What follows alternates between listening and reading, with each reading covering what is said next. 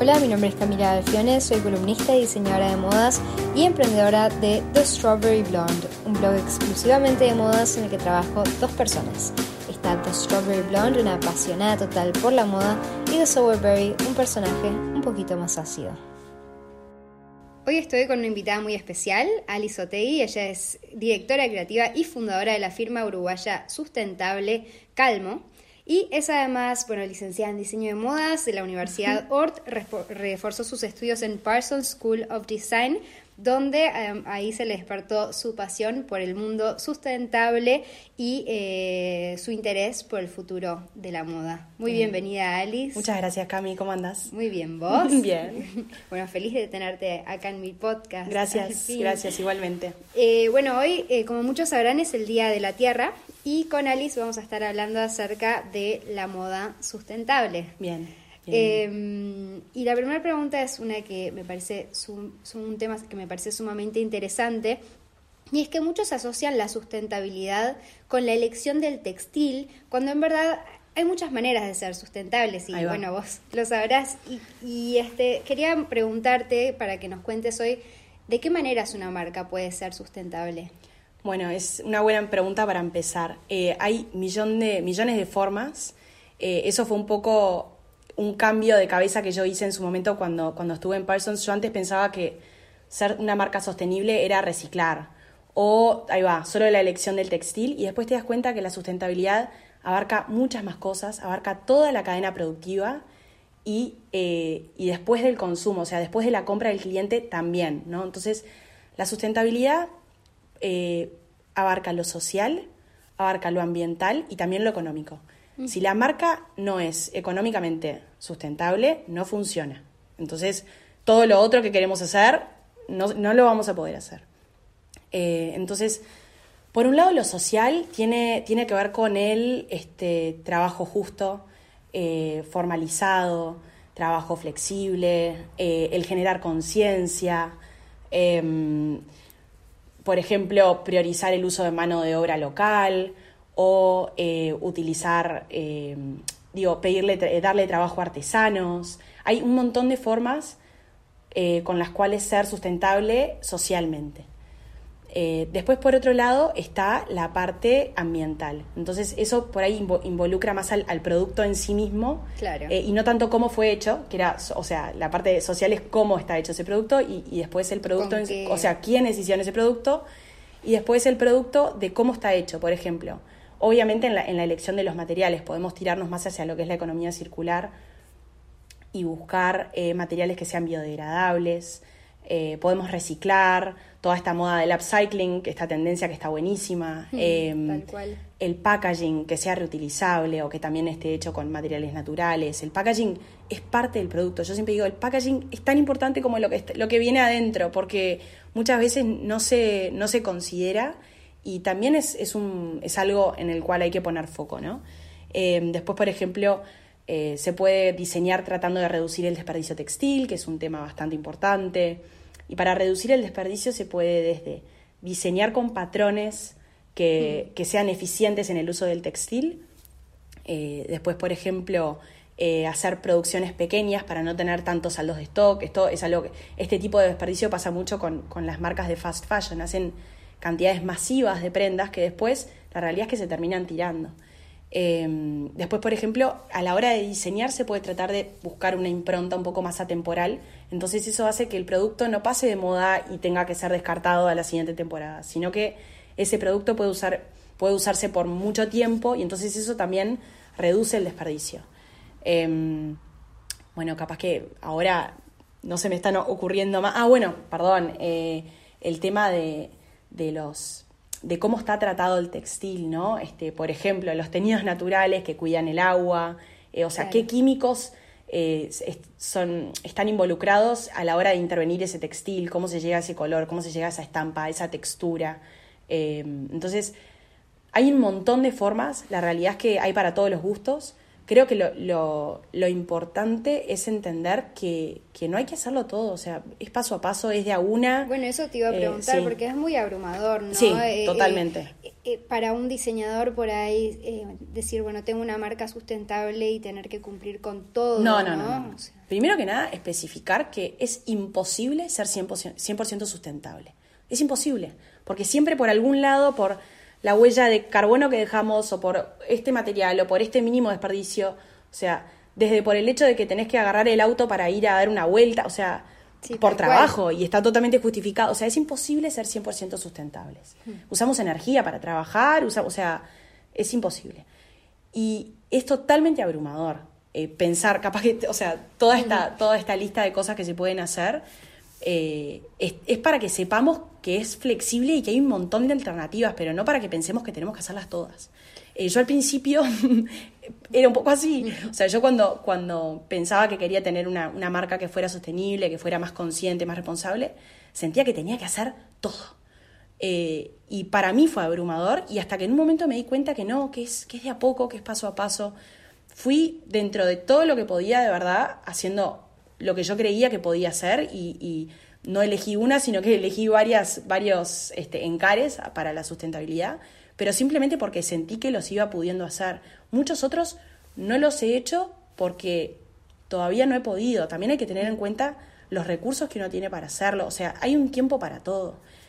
Creo que hay un ejemplo que está buenísimo que mm, es del libro de la marca Patagonia, que para mí es súper referente en todo este tema. Tienen un libro muy bueno que se llama The Responsible Company, ¿no? La compañía responsable. Y hay una parte eh, en la que dice este, como los tres puntos a tener en cuenta, ¿no? El primero que es paso a paso, o sea, y es tal cual, es paso a paso, es de una cosa a la vez, no nos tenemos que abrumar, porque si no, no hacemos nada. Tanto los diseñadores como para el consumidor. Entender que que es de alguna cosa, son pequeños cambios, ¿no? No hay que empezar con radicalismo, ¿no? no hay que ser radical. Lo mejor que se puede con lo que uno Exacto, con los recursos que uno tiene.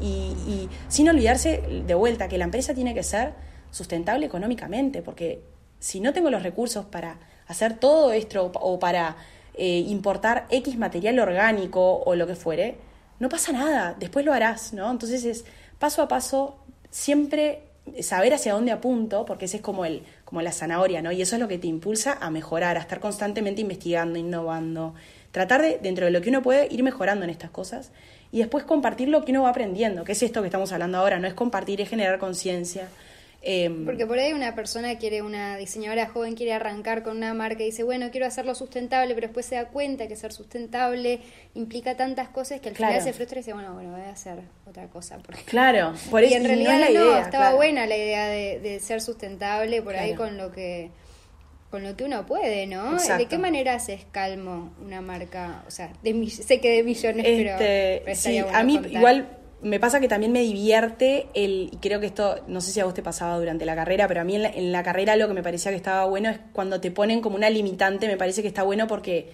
te obliga a forzar, a forzar te forza a ser más creativo y a buscarle como una solución novedosa para, para X problema, ¿no? Entonces, las limitantes que yo me fui poniendo a mí me hacían buscar nuevas formas de diseñar, nuevas formas de solucionar este, ciertos problemas. Entonces, por ejemplo, dije, bueno, voy a trabajar solo con materiales naturales, 100% naturales. Em, entonces, esa es una... Eh, creo que Calmo en ese sentido está bastante, busca mucho o se, perfila más hacia la parte de economía circular y de lo biodegradable, ¿no? Entonces están los materiales 100% naturales como, por ejemplo, la lana merino uruguaya, la seda, el lino, el algodón. Eh, o sea, se busca de verdad en eso tratar de, digo, esas son esas cosas que son inamovibles, ¿no? Después, em, el mínimo desperdicio.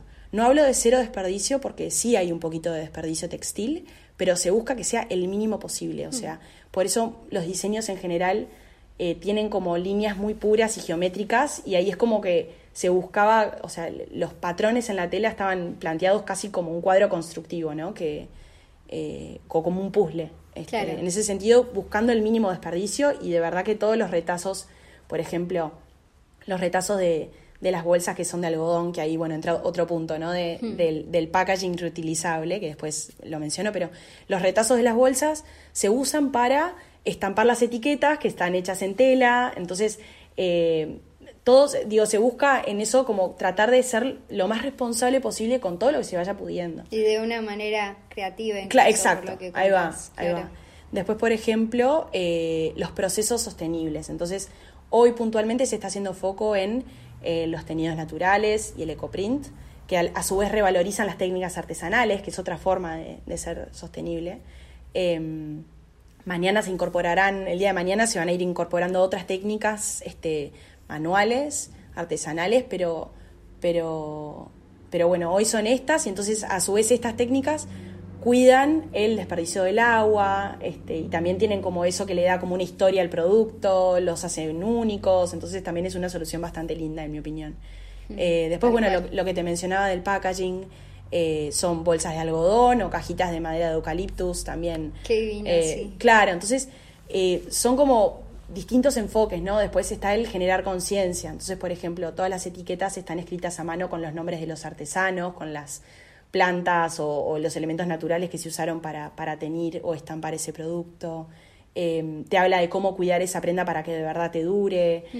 Em, en la web hay un montón de, información sobre bueno las distintas cosas que se pueden hacer. Entonces, la web. Eh, gracias. Entonces, em, seguramente me estoy olvidando de alguna. Bueno, los diseños que buscan ser atemporales, que trata de. O sea, la, la estética de la marca no se guía tanto por, por las tendencias puntuales, sino que busca más la temporalidad y la inspiración propia. Entonces eso hace que el producto, la temporada que viene, no se vuelva obsoleto. O sea, Calmo no entra en sale. Claro. Y es algo que em, también en eso del, del concepto Pero del producto no vale no vale menos en la siguiente temporada. Por claro. una marca que, que seguía por las tendencias ya es nadie quiere ese color a la siguiente temporada pero tu producto es tan único que siempre va a ser un producto que decís wow lo quiero claro gracias. Eh, pero bueno en ese sentido también el, el buscar que sean productos que duren y y también creo que es en eso de promover el consumo consciente, ¿no? La producción y el consumo consciente en eso de, que, de, que, de que lo compres y es algo que de verdad lo vas a valorar, lo vas a cuidar, lo necesitas, este, me parece que, pasa por ahí, o sea. Eh, bueno, eh, justo lo que hablas de las tendencias también, eso, eh, la siguiente pregunta se trata acerca de eso, ¿no? Las marcas de moda lenta no trabajan ni con tendencias ni por temporadas como lo haces vos.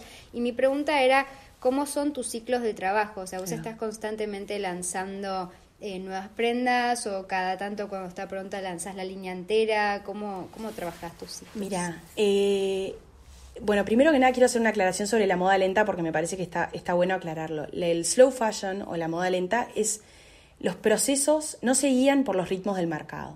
Hoy el mercado te pide por lo menos dos temporadas, o, y bueno, ni que hablar las, marcas fast fashion que largan colecciones nuevas todas las semanas, ¿no? Eh, la moda lenta se guía por los ritmos propios necesarios para generar un producto, los ritmos de, por ejemplo, las técnicas son tan artesanales o que llevan su tiempo, entonces los tiempos los marca el, proceso que necesita el producto y no el mercado. En el caso de Calmo, eh, prácticamente podría hablarse de una colección anual. La realidad es que en sí eh, lo, que, lo que se va generando es algo muy orgánico. Van surgiendo productos de forma natural, cuando veo que hay un producto que funciona o que me gustaría cambiarle algo o se me ocurre algo, voy y se hace. entonces es como que siempre se está renovando en verdad y agregando alguna cosita. Hay muchos diseños que se mantienen porque está pensado para eso, para que hayan como clásicos propios de la marca que se vayan manteniendo con leves variaciones. Se van agregando otros, otros se van, no se hacen más. Es bastante mm, orgánico la forma en que, en que se van agregando productos. Cada tanto se, se intenta, digo, siempre se está tratando de buscar nuevas formas, nuevos textiles, este, ahora en breve se va a venir una línea diferente, entonces...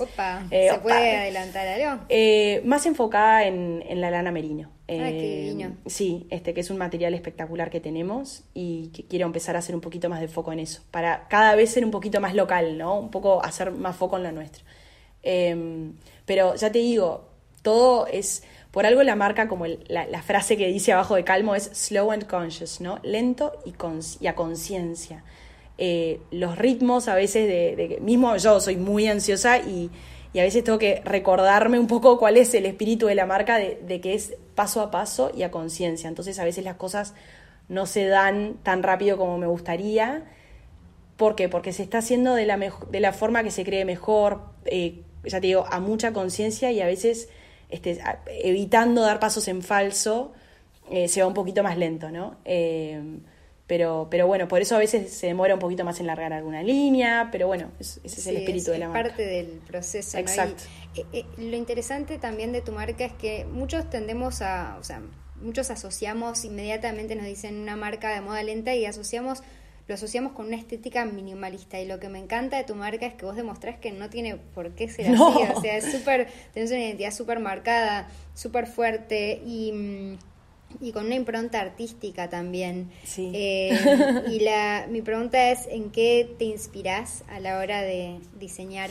Bueno, ahora que dijiste lo de la impronta artística, si miras alrededor todos los cuadros que vas a ver, los pintó mi mamá. Ah. Entonces por ahí creo que viene esa beta eh, del, arte constructivo, lo que te hablaba de los moldes también creo que surge de ahí, ¿no? De, me encanta el, constructivismo, Torres García me parece fascinante. Hmm. Em, pero sí, no solo Torres García, sino un montón de otros artistas, o sea, esa, esa inspiración me encanta, porque aparte es como súper gráfica, es como bien explícita, ¿no? Sí, tal y, mm, Después, a mí me gustan mucho las texturas, o sea, ya te digo, hoy es el ecoprint, mañana van a ser otras. Eh, me apasiona la intervención del textil, hmm. me encanta. Y eso combinado con moldería que está interesante, me parece que, que pum, es como que hace, hace que sea un producto diferente. Ojo que las líneas por ahí son un poco minimalistas, o sea, vas a ver que hay como, son bastante puras las líneas de, calmo, no son muy rebuscadas, no hay mucha... Sí, pero el, tema es más el, textil, que ves en el textil, eh, y creo que esas líneas también enfatizan el trabajo que tenés en el a la hora de teñir, pero, o sea, es un producto muy fuerte, ¿no? Gracias. Bueno, también está, ojo con, lo, con cuando vos decís que tenés a la hora de teñir. Yo no tiño, lo hacen los artesanos, como una simple aclaración. Eh, con respecto, bueno, la naturaleza, por supuesto, o sea, soy, me encanta y, empezás a mirar y hay unas texturas increíbles que, podés hacer millones de cosas con eso. Pues leo mucho eh, y, creo que de la lectura saco conceptos más de fondo, más de, más abstractos, por decirlo de alguna manera. ¿Te gusta leer más literatura? Em, me gusta leer de todo. Ahora puntualmente estoy leyendo mucho sobre emprendedurismo, creo que porque... Pero mm, me gusta de todo, me encanta la historia del arte. Eh, eh, sobre, ya te digo, mucho, ahora estoy leyendo muchísimo sobre sobre la parte como psicológica y espiritual del emprendedor y, toda esa parte, pero me encanta la ciencia ficción. Soy la fanática número uno de Harry Potter, por ejemplo. Eh, pero no que esté Harry Potter en, en, mis, en mis túnicas, pero, pero sí a veces. No, pero a veces, o, incluso eh, más como cuestiones más filosóficas, o de, digo, y ahí creo que se ve, por ejemplo, yo uso mucho el negro, me encanta el negro, es el único color eh, artificial que hay en la marca. me encanta el contraste que da y es como en esa parte de, o sea, si analizas la prenda, hay, por ejemplo, hay muchas terminaciones al ras, ¿no? En eso de la imperfección o, terminaciones este, sin, de por ejemplo, del fieltro que está eh, crudo, ¿no? o sea, esa terminación que no se recortó. Y creo que ahí está como ese concepto, por ejemplo, de abrazar la imperfección, los contrastes en negro, como que en la vida, viste, ahí está, está esa parte también eh, un poco más complicada y, y, entonces me parece que ahí entran como unas cuestiones, me puedo poner a filosofar, pero Pero, eh, o sea, si querés analizar una prenda desde ese lugar, podés conocer mucho a la persona también y me parece que, está bueno. Entonces hay como un mix de, inspiración y sí. Este, Qué interesante. da para mucho, da para rato. ¿Y cómo ves hoy la relación del consumidor ante un producto sustentable a diferencia de hace tres años atrás? Bueno, ahí capaz que hay que hacer como una distinción entre el consumidor local y el internacional, ¿no? La realidad es que eh, internacionalmente están un poco más eh, avanzados con respecto a, la sostenibilidad o a, las exigencias eh, con, ese tema. Yo creo que hoy igual estamos llegando ahí, en Uruguay hay tremenda movida de, moda sostenible y me parece que está buenísimo. Creo que el consumidor es, mucho más consciente, es más exigente, pide más transparencia a las marcas, creo que eso está buenísimo.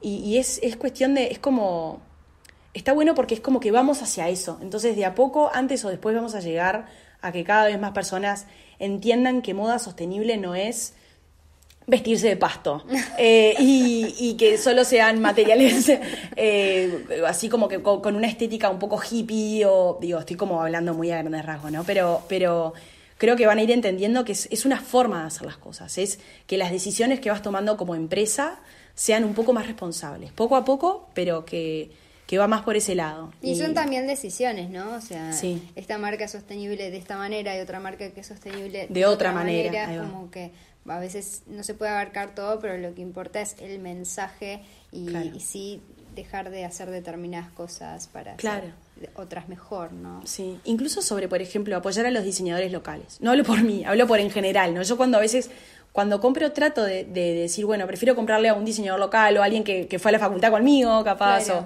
eh, que por ahí a otra marca. Es como que son distintas formas de, me parece que de encararlo. Claro, tal cual.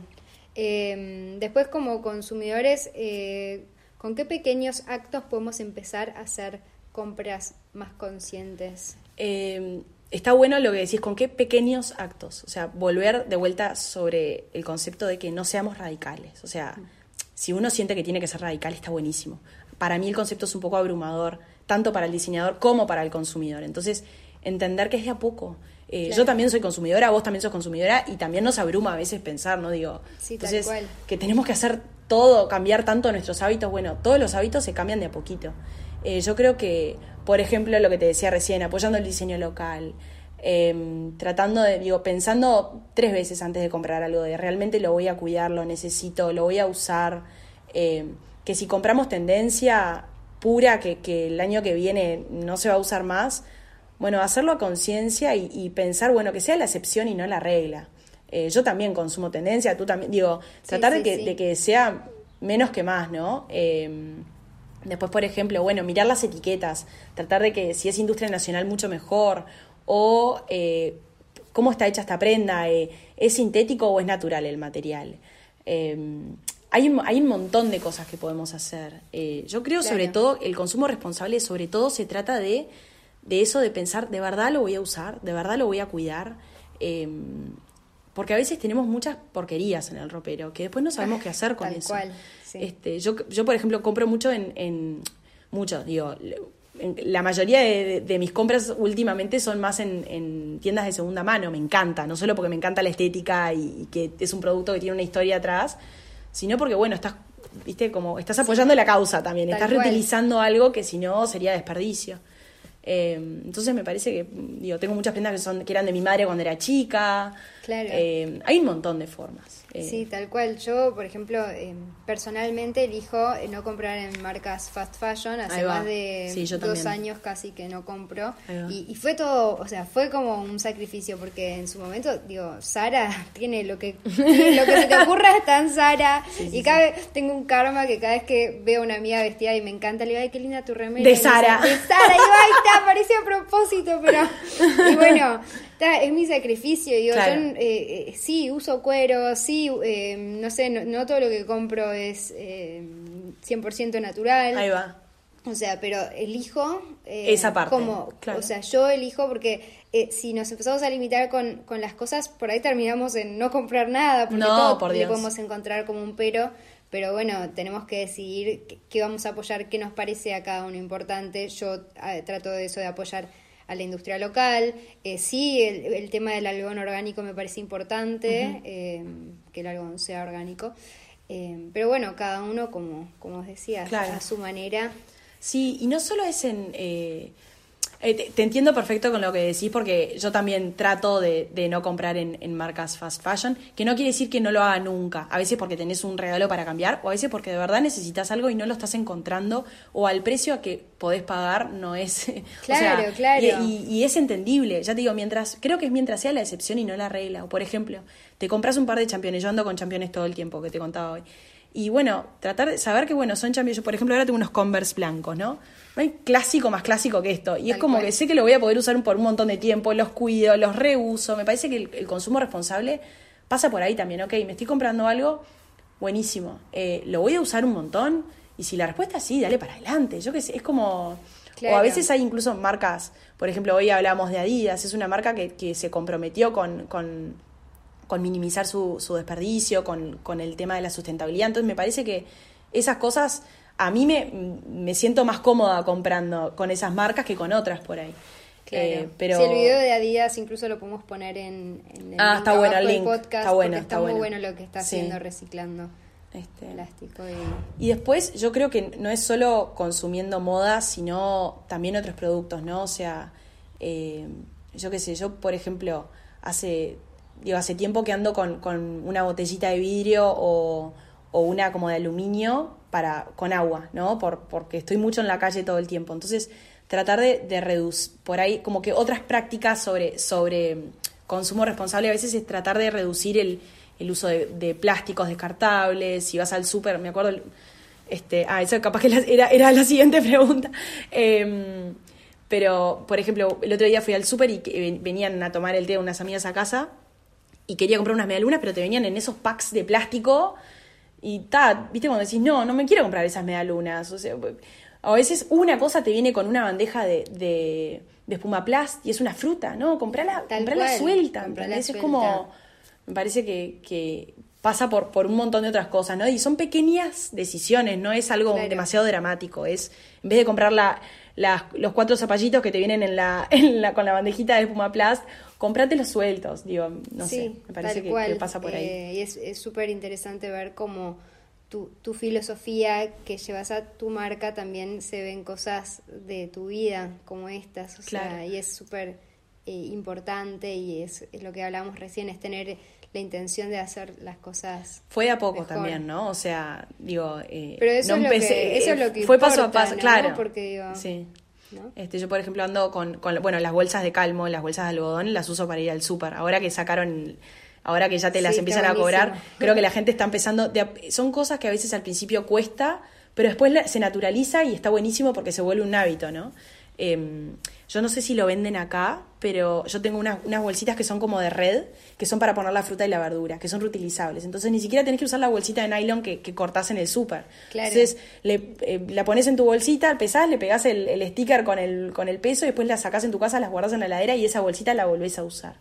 Eh, yo no sé si venden acá, pero, pero me parece que, que a veces cuando vemos esas cosas está bueno porque es agarrarte la costumbre de tener siempre una bolsita de tela en la cartera o en el auto y y después te das cuenta que no es tan dramático hacer ese cambio. O sea, Tal cual, tal cual. Mm. Eh, para vos, em, ¿de qué se trata el futuro de la moda? Eh, pregunta sí, macro pregunta. Eh, yo creo que, que, va hacia lo que venimos hablando. El, la, por suerte es una tendencia mundial, macro tendencia, porque es más de, de, de cambios de, de, o sea, de cabeza, de paradigma, en donde la gente se está concientizando sobre sobre la, necesidad de, cambio, porque, o sea, el mundo se está viniendo abajo, el clima está cambiando. Entonces, eh, creo que en todos los sentidos está esa macro tendencia hacia volver a lo sustentable, volver a lo de, a lo de antes, antes, y en el diseño es lo mismo. Eh, creo que el rol del diseñador es ese hoy, o sea, me parece que tenemos que hacernos cargo de lo que estamos haciendo, al igual que creo que cualquier empresa se tiene que hacer cargo de sus residuos, de, sus trabajadores, de todo. El, diseñador también se tiene que hacer cargo a la hora de pensar en un producto, a la hora de pensar en el packaging de su producto, de, o sea, de un montón de, o sea, me parece que hoy ya está, ya tenemos que, tenemos que entender que esta es la nueva forma de, de hacer las cosas y, y el mundo va hacia, hacia ahí. Y el consumidor cada vez nos va a exigir más transparencia, eh, más conciencia a la hora de hacer las cosas. Entonces, por las buenas o por las malas o porque nos, nos lo exija el consumidor, el cambio va hacia, hacia ese lado. Así que me parece que es por ahí. Eh, tu producto sin duda es eh, un producto de lujo, ¿no? Y quería preguntarte para vos, ¿en qué, en qué consiste el lujo hoy? Bueno, mira, antes el, el lujo era más sobre un producto de calidad, exclusivo eh, y con un precio muy alto, ¿no? Eh, y hoy, que ese precio es una consecuencia de esa exclusividad y esa, esa calidad, ¿no? Y también a veces es un poco por, posicionamiento de marca y punto. Hoy creo que el lujo ya agrega otra pata más, o otras patas más, que es que sean productos con historia, que sean productos con, con cierta profundidad, con, sustentables, que, tenga, que estén hechos a conciencia, personalizados, la, la personalización de los productos es también como una tendencia que está buenísima. O sea, el, consumidor cada vez se pone más exigente. Quiere que el producto sea más personalizado, más transparente, que tenga una historia atrás. Em, que el packaging esté de acuerdo con, con el producto también, que cuáles son los valores de la marca. Entonces, porque, o sea, todo es como ya un macro, entonces ya creo que el lujo eh, refiere a eso, que a, a qué tan responsable está hecho este producto. Y obviamente que el precio va a ser una traducción de todo ese valor agregado. O sea, hay mucho valor agregado ahí, está la calidad, está toda esta historia que hay atrás, la transparencia. Entonces todo eso se refleja en, en un precio que, o sea, claramente lo va a posicionar en, en, en, un producto que sea más de nicho, más exclusivo. Tal que cual. quiero aclarar algo, no quiere decir que para ser un producto sostenible tenga que ser un producto eh, de nicho.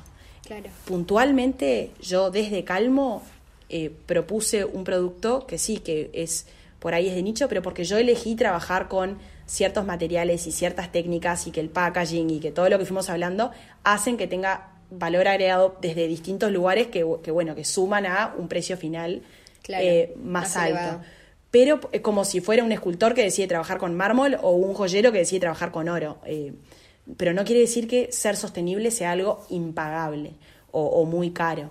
Eh, me parece que, que sí, que hay que tener conciencia de que, de que obviamente que si se le está pagando a los trabajadores que, que son parte de la marca un sueldo justo y se están buscando materiales de calidad, obviamente, y todos los otros eh, encares que se, quiera, que se quieran tener con respecto a la sustentabilidad, obviamente que el producto no va a valer lo que te vale en una casa de fast fashion. O sea, por Tal supuesto. cual, es como, y ahí entra esa, eh, esa pata del consumo responsable de comprar menos y mejor, y vas a terminar ahorrando. O sea, pero ojalá que el día de mañana podamos tener una propuesta de diseño sustentable en toda la gama de precios. Ojalá que yo el día de mañana haga otra marca que por ahí sea como de básicos, o, digo, nunca se sabe, ¿no? Pero, o que lo haga otro, o sea, hay lugar para todos y, y cada uno va a ir poniendo de, los, de su lugar, pero creo que es un mito también eso. Hoy es verdad, a veces por la falta de acceso que tenemos en Uruguay a este tipo de productos, a veces a los que se consiguen, bueno, son más caros o hay que comprarlos por internet o qué sé yo, pero pero ta, eh, te lo quise mencionar porque creo que es algo que también se dice mucho, que la moda sustentable es impagable o, o que es demasiado cara. Y es un mito, tal Claro, cual. o sea- Eh, ¿Y cuáles son tus objetivos para este año? Para redondeando. Eh, bueno, ahora estoy, estoy como tratando de enfocar más en la internacionalización de la marca. Eh, es un proceso que lo vengo de- mm, haciendo desde hace tiempo. El año pasado hice un par de viajes. eh, uno fue para, para emprendedores latinoamerica- eh, latinoamericanos que se llama Wildlife, que son The Young Leaders of the Americas Initiative, que fue en. Estados Unidos. Y ahí también, o sea, hice investigación de mercado, eh, también fue como un aprendizaje sobre emprendedurismo. Conocí a muchos emprendedores sociales de Latinoamérica, eso estuvo muy bueno. Qué bueno. Eh, y el otro viaje lo hice, lo hice a Europa también en, en eso de investigación de mercado. Y estoy como tratando de, de profundizar un poco en ese tema, ¿no? En la internacionalización. Eh, pero lo- como te decía antes, es paso a paso. A veces demora un poco más de lo que uno quisiera. Pero bueno, se está tratando de hacer las cosas muy a conciencia. Calmo no se vende en cualquier lado. Es como... Eso te iba a preguntar también, ¿dónde Exacto, son- encontrar tu Claro, eh, porque son puntos de venta que se, que se eligen muy cuidadosamente. Eh, por ahora eh, se encuentran en tiendas locales, multimarca. Eh, está en Mamina, en la Ciudad Vieja, en Simi Reina, en Carrasco. Después, bueno, se puede coordinar para visitar el showroom que vos acabas de conocer. Divino. Gracias. Yo recomendaría venir acá. Eh, hay más variedad seguro, porque a veces están esas cosas que se van inventando y se van agregando a último momento. Y después estamos en, en tiendas por el este, en, con decoración estamos en Paul Beach, en la barra, y en Soho, que es más en, en Punta del Este. Eh, estamos en un par de hoteles, en el Canuto, en José Ignacio. Capaz que me estoy olvidando de algo, pero... por todo Uruguay. Este, pero ta, y después... eh, podemos comprar online, por Mira, eh, eso es también un objetivo próximo de poder tener Ajá. la venta online. Todavía no está la venta online, o sea, que entras y tenés la, la tienda online y Sí. pones en el carrito, todavía no, pero sí hemos hecho, eh, o sea, nos contactan a través de, o del, está todo en la web o en el Instagram. Nos pueden El Instagram es calmo, Calmo calmo Slow. Ahí va. Eh, y nos pueden contactar a través de Instagram, a través de la web. Y hemos hecho envíos internacionales y locales eh, así. O sea, les mandamos fotos de lo que hay, porque como cada pieza es única, tienen que saber un poco cuál es el stock de lo que tenemos, a veces nos mandan a hacer cosas y, bueno, sí, por ahora es así, ojalá que, el día de mañana podamos, podamos ya tener muy pronto la tienda online pronta.